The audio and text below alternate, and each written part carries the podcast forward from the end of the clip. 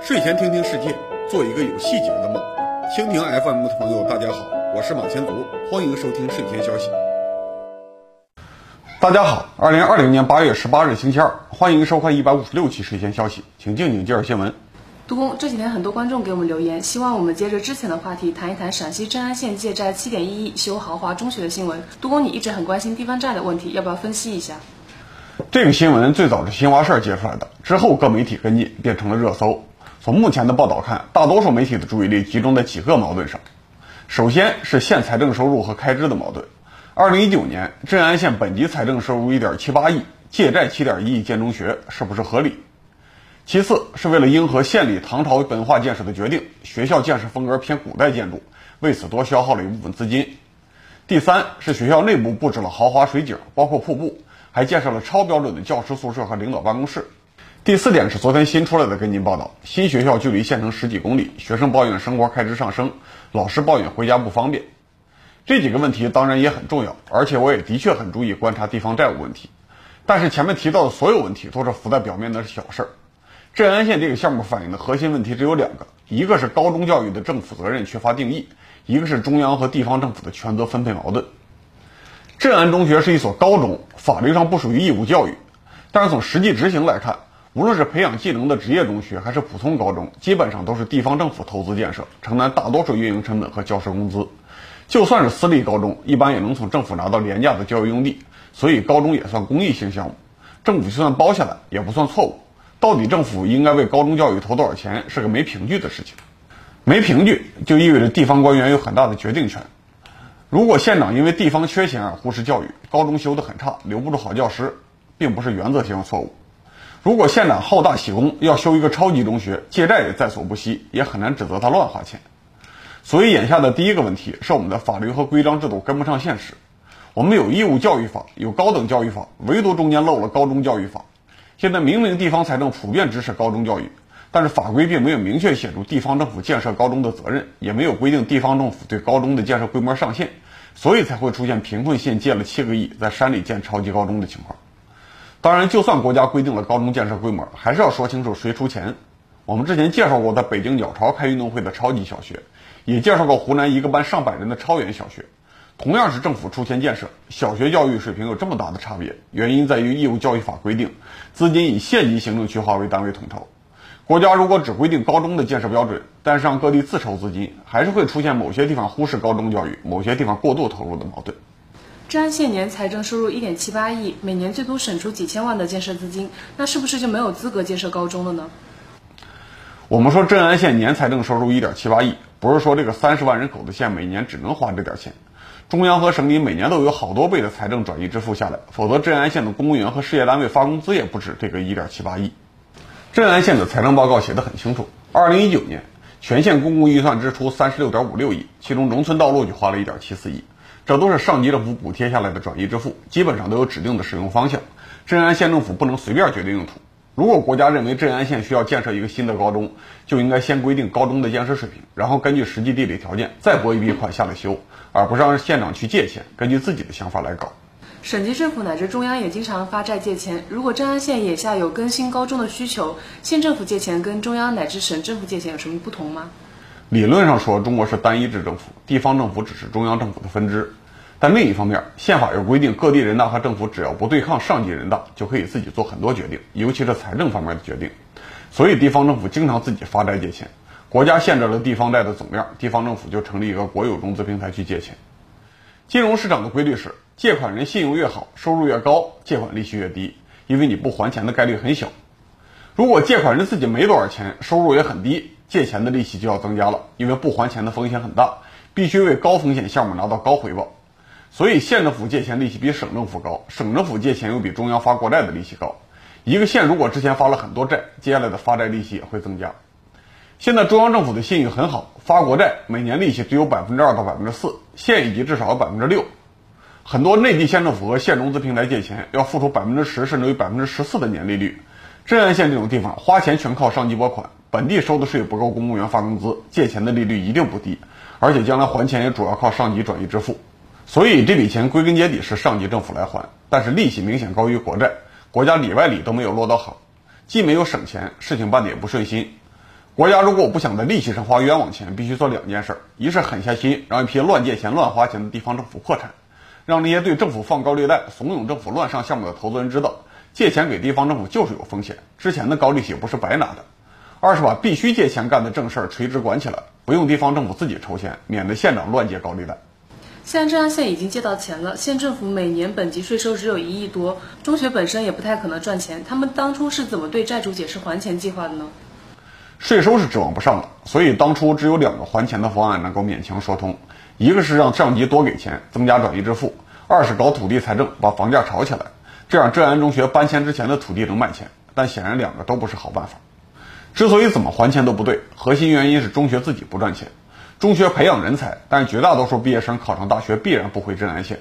无论在财政上算，还是在人才角度看，县级单位投高中教育必然是亏的。但是整个国家得到了受更好教育的年轻人。从这个角度说，国家也应该把高中教育管起来、包下来。既然高中教育的责任不一定在县政府，还可以是上级政府来管，高中的建设也就不一定选在县内。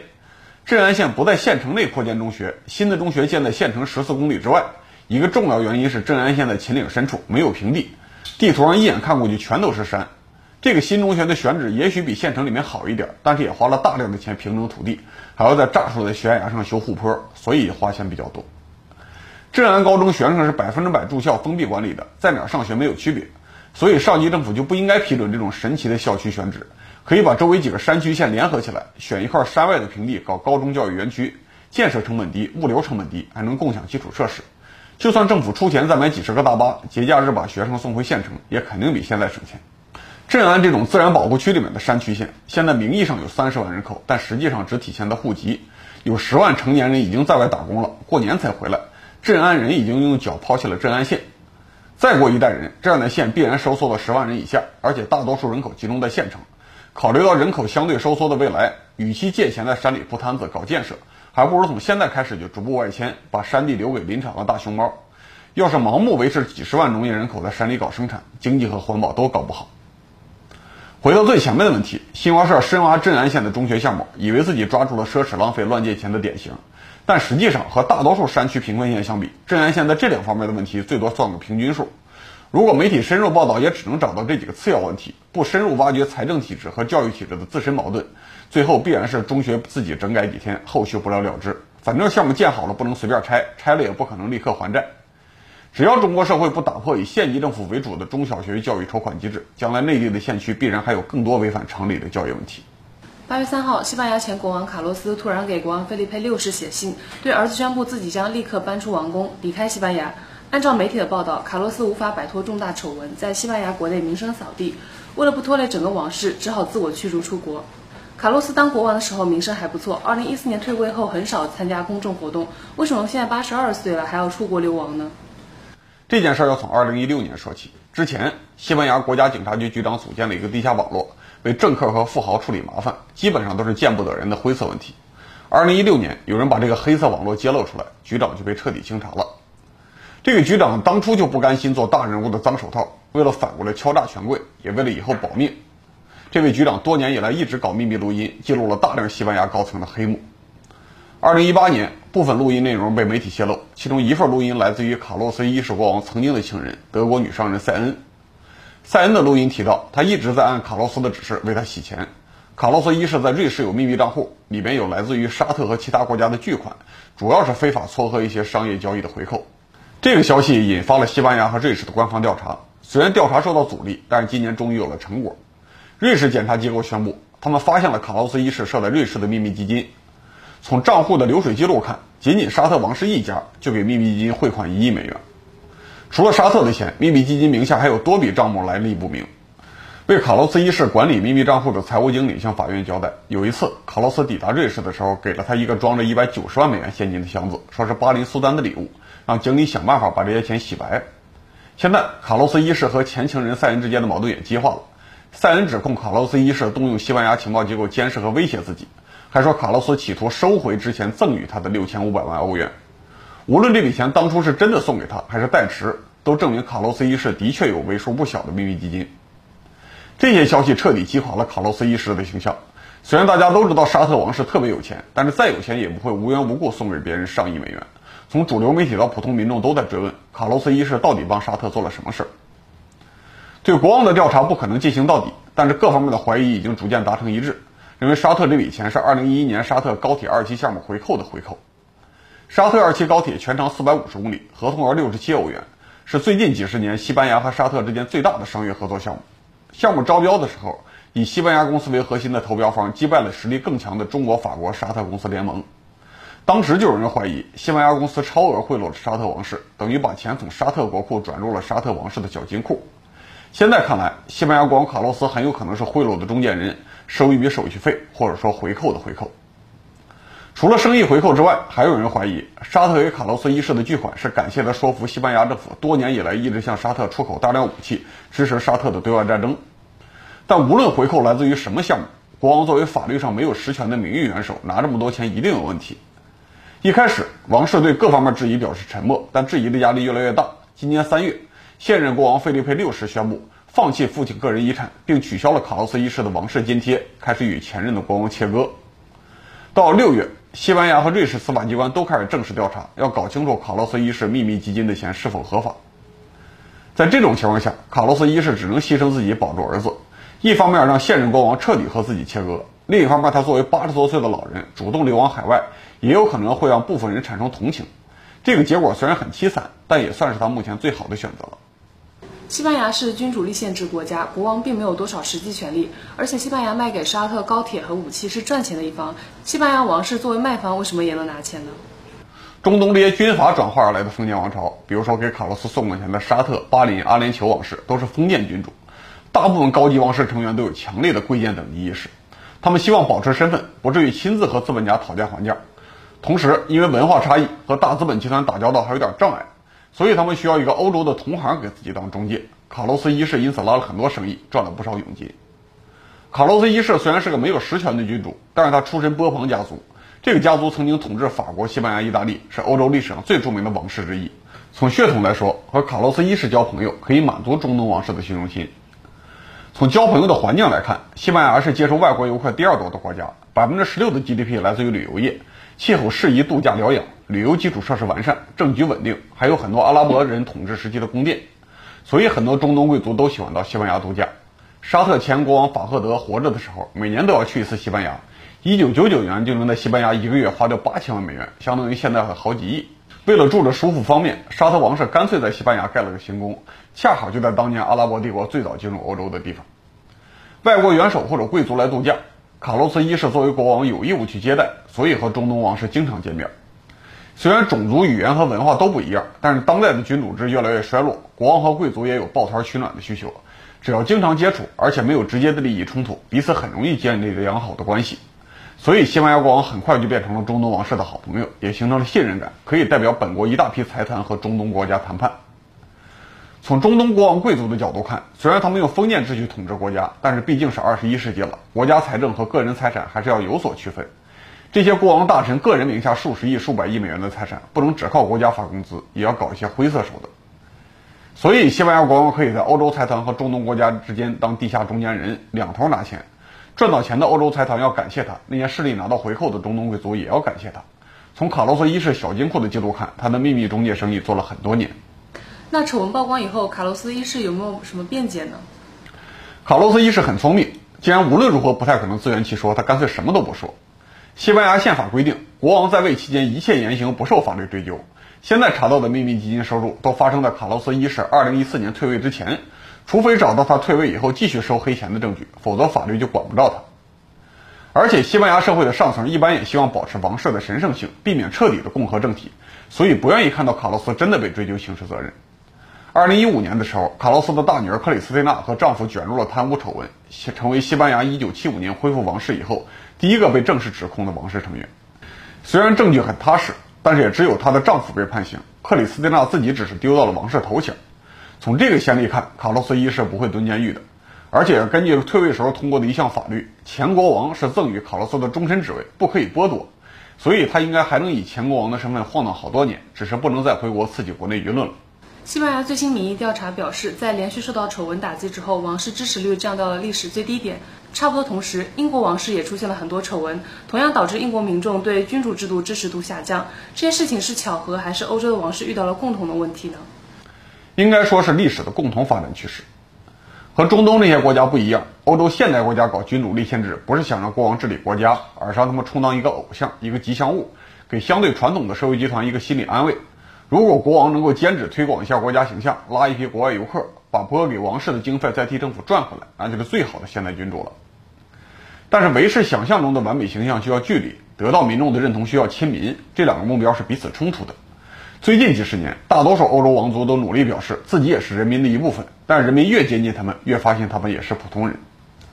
普通人没有神圣性，在网络媒体时代更不可能知道圣人。所以，年轻人普遍不尊重王室这个国家象征。毕竟，再便宜的国王每年也要消耗国家上亿的开支，还经常制造负面新闻，远不如一个虚拟形象省钱。一旦出现经济萧条，废除王室并不是一个大逆不道的想法。当然，西班牙王室和别国不太一样，在当代历史中还发挥过政治作用。卡洛斯一世在一九八一年的未遂军事政变中立场坚定，拒绝复辟，维护了民主制度，被普遍认为有功劳，有资格享受人生。过去几十年，政界和媒体很清楚的生活奢侈、包养情人，毫无顾忌地接受外国王室甚至政府赠送的厚礼。但是大家念在他的功劳上，一直不对公众展示他的生活，民众也不愿意深挖黑料，愿意相信自己的国家真的有一个贤明君主。到了二十一世纪，新一代人对国王已经没有过去的尊重了。二零一二年，卡洛斯又去非洲进行狩猎旅行，虽然对外保密，但是因为摔伤暴露了行踪。二零一二年，西班牙经济处于严重萧条，全国失业率超过百分之二十五，大多数人的日子都很艰难。媒体忽然告诉他们，国王没有在国内安抚人民，而是带着情人在非洲杀害野生动物，全国立刻爆发了普遍的游行抗议。随着时间推移，卡洛斯一世的名声越来越差。二零一四年，卡洛斯一世宣布退位，他大概没有想到，即使退位也逃不过清算。当然，他也不冤枉，因为他去非洲杀大象的旅费是一个沙特富豪支付的，这个富豪恰好和一些西班牙财团有密切的商业往来。很有可能他们当时正在做幕后交易。八月十七日，西班牙官方证实，卡洛斯一世去中东，他找他的老朋友了，躲到了阿联酋阿布扎比酋长国，住进了每晚房费一万多美元的七星级酒店。虽然儿子已经取消了他的王室津贴，但他显然不用担心生活质量下降。不过，虽然老国王跑路了，西班牙的王室的麻烦也不算结束。今年因为新冠疫情，西班牙二季度经济萎缩接近百分之二十，比二零一二年还惨。从最新调查来看。在西班牙政权的各个组成部分中，公众对君主制度的评价最低。现国王费利佩六世满意度今年首次跌破了一半。虽然目前废除君主制还是边缘话题，但西班牙国王能不能把王位给传下去，这还是一个未知数。过去一周，一直培养儿子做接班人的白俄罗斯总统卢卡申科遇到了大麻烦，全国爆发示威游行，抗议刚刚结束的总统选举造假，也抗议这个前苏联比较发达的地区现在人均 GDP 不到俄罗斯的一半。更可怕的是，美俄两国都不太喜欢卢卡申科，白俄罗斯的王朝有可能会一代而亡。前天八月十六日，泰国爆发了反对国王的大游行。泰国国王有实权，而且经常和军队合伙政变，现在也遇到大麻烦了。看来现代社会取消王室，哪怕是一个象征性的王室，这是大势所趋。接着分享一个新闻后续：七月三十一日第一百四十八期，我们分析了土耳其耗尽外汇买黄金的行为，介绍了土耳其总理埃尔多安四面出击的战略。八月十日，土耳其派遣勘探船进入东地中海争议海域，准备开采天然气，身边有五艘土耳其军舰护送。十二号，希腊护卫舰来阻止开采天然气，和一艘土耳其军舰撞上。虽然损失都很小，但说明双方的敌意非常强。这艘希腊护卫舰紧接着就和法国进行联合演习。八月十三日，法国总统马克龙表示，法国已经向地中海东部增加了兵力，敦促某些国家遵守国际法。法国的西北风级两栖攻击舰就跟在希腊军舰背后撑腰。埃尔多安十五日公开宣布，土耳其不会在东地中海让步，勘探船将继续执行任务。我估计法国或许还不会直接攻击土耳其，但是很有可能会继续给希腊当后台，让希腊军舰做出越来越危险的动作，甚至于开火。埃尔多安这次应该是啃到硬骨头。